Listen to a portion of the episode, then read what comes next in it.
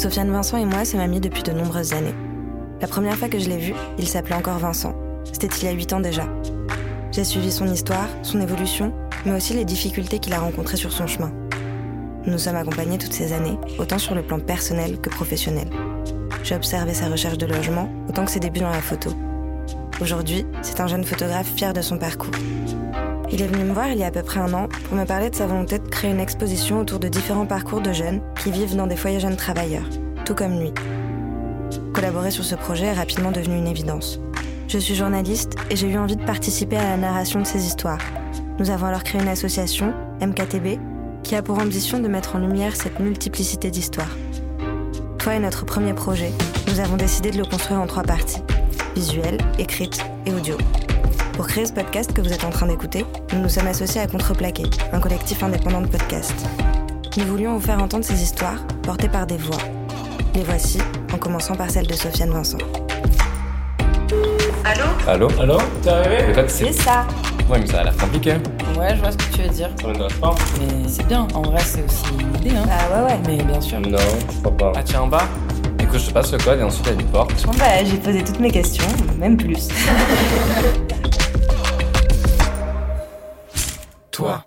Vous avez pensé à faire euh, un épisode zéro euh, sur toi Et ça me fait marrer. Alors, euh, je m'appelle Sofiane Vincent, j'ai 26 ans, je viens de Marseille et je suis photographe. Je suis arrivé à Paris en 2018. Euh, je suis arrivé de là après avoir vécu à l'étranger pendant plusieurs années, euh, notamment Londres, où euh, j'ai découvert mon histoire, parce que euh, j'ai été adopté et, euh, j'ai ouvert euh, mon dossier des pupilles de l'État. Et il se trouvait que ma mère biologique vivait à Londres. Et donc du coup, je suis allé la rendre visite et j'ai fini par vivre là-bas. J'avais vécu un peu ailleurs, à l'étranger, en Australie, et à Los Angeles avant. Donc ça faisait longtemps que j'étais pas sur le territoire français. Et du coup, en revenant ici, ben, j'avais plus trop de droits. J'avais pas de compte en banque, j'avais pas de... Et, euh, c'était très difficile ben, que d'avoir un premier emploi, ou que même la domiciliation, j'ai dû me faire moi-même cette domiciliation à Belleville, où on te donne clairement une boîte aux lettres, euh, parce que t'as pas d'autre adresse. Mais ça te permet de recevoir du courrier et éventuellement ben, d'ouvrir un compte en banque. Donc vraiment, euh, c'était compliqué pour revenir à, à Paris, enfin en France. Ben, par rapport à mon histoire personnelle, je pense que j'étais aussi un peu, euh, pas dans la retenue, mais euh, un peu sonné. Donc euh, autant administrativement, je savais pas ce qui m'arrivait, parce que c'était compliqué que de se réadapter après longtemps. Mais je pense qu'aussi dans la tête, ça n'allait pas trop bien. Et euh, de, de tout remettre un peu ensemble, de tout reconnecter, c'était un peu difficile. Et donc la même chose, parce que c'est toujours l'administration, mais je suis allé à Pôle emploi. Parce que ben, autant euh, la domiciliation pour sa boîte aux lettres, mais autant pour le, travail, ben, il faut aller à... euh, moi, c'est peut-être la seule solution à l'instant. Et euh, dès que je suis arrivé, on m'a dit non, non, non, vous êtes trop jeune. J'avais quoi, 21 ans, 22 ans? Ils m'ont dit allez vers la mission locale. Et quand je suis allé vers la mission locale, enfin, quand on m'a proposé, je me suis dit oh putain merde, pour de bon?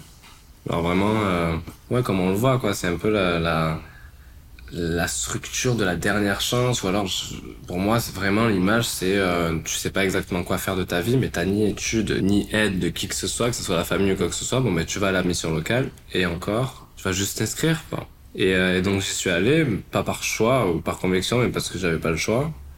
Et j'ai eu un conseiller, Serge.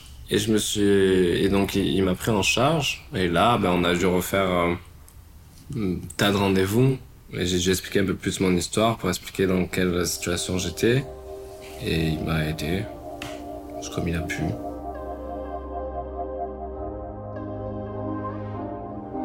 J'avais pas de mal à me raconter, si admettons c'était pour obtenir de l'aide, éventuellement. Mais après, euh, en faisant un topo très rapide de, cette structure-là, ils m'ont aidé énormément, mais sur plusieurs années. C'est-à-dire que avant euh, 25 ans, on n'a pas forcément du coup le droit à Pôle emploi, mais au RSA du coup. Il existe la garantie jeune qui euh, aide à avoir 500 euros par mois, tout en juste faisant encore une fois trois ateliers ou quoi, dans et, ça cela pendant un an. Et donc ils m'ont aidé pour ça, mais ils m'ont aussi aidé pour euh, faire une formation. J'ai fait une formation grâce à eux. Et après, en fait, parce que j'étais toujours dans cette un peu, j'avais pas de situation et le logement c'était très compliqué. Je vivais euh, dans des sous-locations. J'avais pas mal de sous-locations. Et euh, jusqu'à euh, décembre 2019, où, euh, où là, en fait, la mission locale eux-mêmes, on parlait du dispositif Insère-toi. C'est Serge qui m'a parlé du dispositif Insère-toi, je me souviens. Et il m'a redirigé vers le CLAGE, qui s'occupait éventuellement de, ça. Et c'était une aubaine parce que parce que j'étais dans cette sous-loc, mais j'étais pas confortable. Donc j'ai fait ces ateliers, j'ai j'ai fait le, tout. Et il me disait, bah écoutez, même sans, sans travail, bah, vous pouvez obtenir un logement. Et encore une fois, hein, ça, faisait maintenant deux ans que j'étais avec la mission locale, mais je pense que j'étais quand même toujours assommé par votre histoire parce que j'ai pas travaillé pendant pas mal de temps, moi. Je restais euh, beaucoup avec moi-même à réfléchir de mon, identité, mon, parcours. Mais, euh, mais j'ai toujours trouvé un peu des ressources ou quoi que ce soit. Et, euh, et j'aurais dû avoir un logement depuis janvier 2020, mais ça retardait un peu les choses, ça retardait les choses. Et en fait, le confinement est arrivé. Et moi, le confinement, donc c'était à partir du 18 mars. Et le 1er avril, ma sous-loc, elle m'a mis à la, ils m'ont mis à la rue. Donc je me suis vraiment retrouvé euh, dehors. Et en plus, c'était le 1er avril, donc on a vraiment cette impression que c'était un virus qui allait dans l'air et qu'il y avait personne dehors à ce moment-là. Vraiment, il y avait vraiment personne. Et ça faisait un peu peur parce que, mais qu'est-ce qui se passe et tout. Et, c'est là où j'étais dans le dispositif insère mais tout était gelé. Donc je pouvais pas obtenir mon logement toujours. Et ça a pris du temps, ça a pris du temps. Au final, euh, j'ai eu beaucoup de chance et j'ai pu me mettre quelque part pendant un peu de temps. Et à partir du 15 juin, quand tout s'est un peu recommencé à réouvrir, j'ai obtenu mon logement.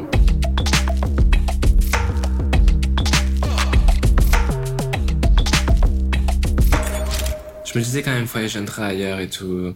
Est-ce que je suis pas un peu trop vieux pour ça? Ou euh, est-ce que c'est pas qu'ils sont pas trop jeunes? Ou est-ce qu'on va pas trop partager de choses? Parce que moi j'aime bien être euh, avec moi-même. Donc euh, j'avais un peu d'appréhension, ouais. Mais par rapport à là où j'en étais, il me tardait vraiment que d'obtenir un, logement pour moi-même.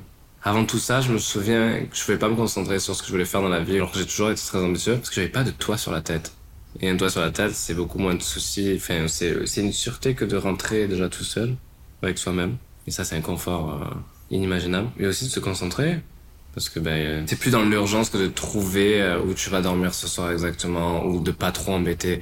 Tu veux pas dépendre des autres. Et je sais que ça m'a donné cette force et que de pouvoir réfléchir et, de passer à la prochaine étape. Bon bah alors qu'est-ce que tu fais maintenant? Bah, Après du coup ça vient avec mon histoire personnelle et donc du coup le fait d'avoir été adopté, d'avoir retrouvé sa famille biologique, j'ai vraiment une introspection identitaire, comprendre. Et je pense que je, suis content parce que je pense que j'ai fait le chemin que on a tous besoin de beaucoup de faire par rapport à qui on est et dans quelle direction, admettons, on veut partir. Et donc, du coup, ça m'a permis de vraiment réfléchir à, ce que je voulais, quoi. Et euh, depuis, bah, j'ai vraiment commencé la photo. Et j'essaye de donner une direction ou un but assez précis de... Je pense que je fais par rapport à mon histoire, euh, à euh, mettre en lumière le chemin des gens. Parce que chacun est important et chacun à ses propres ressources. Et on peut toujours comprendre individuellement une personne qui va un peu nous faire comprendre le monde, quoi. Ou une part. Et du fait d'avoir eu un toit, que de me concentrer sur moi et de comprendre cela, bah, ça m'a permis, admettons, de pouvoir le redonner plus tard, j'espère. Mais c'est drôle parce que j'ai rencontré une amie hier euh, qui m'a connu un peu avant la FGT, tout ça. Et elle m'a expliqué, waouh, avant t'étais perdu. Et plutôt là, dans mon être, je pense, ouais, je le sens que je suis un peu moins perdu. Mais ça fait du bien que d'évoluer. Ouais.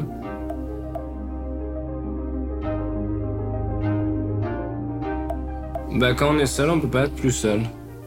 Donc, du coup, euh, je pense que c'est très important que de savoir s'entourer. Et puis, euh, il y a énormément, au final, euh, d'empathie et de compréhension par rapport à la jeunesse, justement, dans ces structures, avec ses travailleurs sociaux, tout ça. Et par, parfois, on se sent juste démuni, mais une main tendue ou ou de l'aide, ça peut pas faire de mal. Et si ça existe, pourquoi pas alors? Vu que je ne connaissais pas mon identité, parce que j'ai été adopté, qu'ensuite j'ai, remis le prénom Sofiane d'ailleurs, je l'avais pas jusqu'à 21 ans, et je l'ai composé avec Vincent, qui est très important.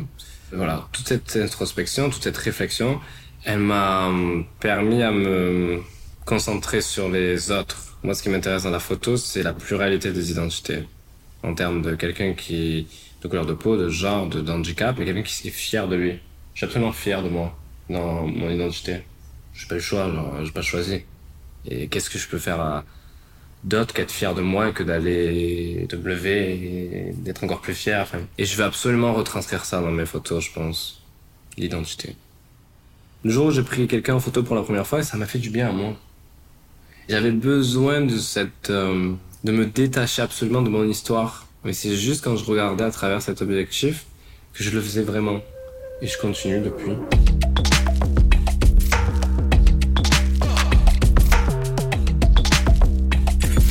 J'ai eu l'idée de faire ce projet pour, euh, pour vraiment rendre l'appareil, je pense. La mission locale et, du coup ce dispositif m'avait tellement aidé dans, cette solitude, dans, ce, dans, ces moments de ma vie, que je me suis dit, mince, ils sont un peu euh, de travers, mais ça peut aider d'autres jeunes. Ça peut réellement aider. Enfin, pas tous les jeunes ont cette connaissance qu'on peut être autant aidé par ces structures. Et je pense que c'était mon constat premier. Et après, j'en ai fait un deuxième, mais c'est vraiment euh, une image, quoi. J'étais dans ce couloir, là où j'habite, et euh, euh, du coup, ben, couloir avec des portes. Et, d'un coup, je rentrais chez moi, et je, suis dans ce couloir, et je me dis, waouh, certes, je suis pas tout seul, mais en fait, il y a des... Il y a des gens derrière et il y a des chemins différents. Et je suis passé par un certain parce que ben, j'avais pas le choix. Ça a été difficile, dans mon sens, à avoir des ressources, à être un peu dehors ou à droite, enfin bref. Et je me dis, mais il doit avoir des chemins peut-être pas similaires, mais pas évidents non plus. Et au lieu de d'avoir juste fait son chemin ou quoi que ce soit et après de partir, ben pourquoi on n'en ferait pas quelque chose? Et pourquoi on, on réunirait pas ces gens autour d'une table et on, on, se raconterait, mais encore une fois, pour être fier de soi? C'est quelque chose qui faisait sens parce que ça mettait en valeur des jeunes adultes, mais ça expliquait aussi tout ce pouvoir et tout ce, cet intérêt que euh, les structures jeunesse aussi peuvent apporter à ces jeunes par la bienveillance euh, de ce pourquoi ils existent euh, originellement. L'intérêt vraiment, c'est de, créer un espace pour que des jeunes adultes puissent s'exprimer et qu'ils soient fiers d'eux. Et en même temps, de leurs propos, de rendre euh, une véritable histoire aux structures jeunesse et leur euh, et pourquoi elles existent quoi parce qu'elles aident. Je pense que leur première euh, intention, c'était d'aider les jeunes. Et dans mon sens, elles l'ont fait. Vraiment. Merci à toutes les personnes qui nous ont fait confiance et qui se sont confiées à nous ces derniers mois. Toi est une série MKTB et Contreplaqué, réalisée par Léa Razi, Théophile Massard et Bérénice Rebuffa. Propos recueillis et édito par Léa Razi, Sofiane Vincent et Bérénice Rebuffa. Montage et mixage par Théophile Massard. Musique par Tando Musique, photographie par Sofiane Vincent, visuel par Jordan Bellin. Nous remercions également la CAF de Paris, la LJT, la mission locale, les mairies du 20e et du 11e arrondissement de Paris et le CLAGE qui nous ont aidés à réaliser ce projet. Mieux comprendre le dispositif Insère-toi dont il est parfois question, vous pouvez écouter l'épisode prologue de Jean-Jacques Pasco, un nom que vous allez sûrement entendre plusieurs fois. Merci également à LJT Pyrénées qui nous a accueillis pour ces entretiens. Toi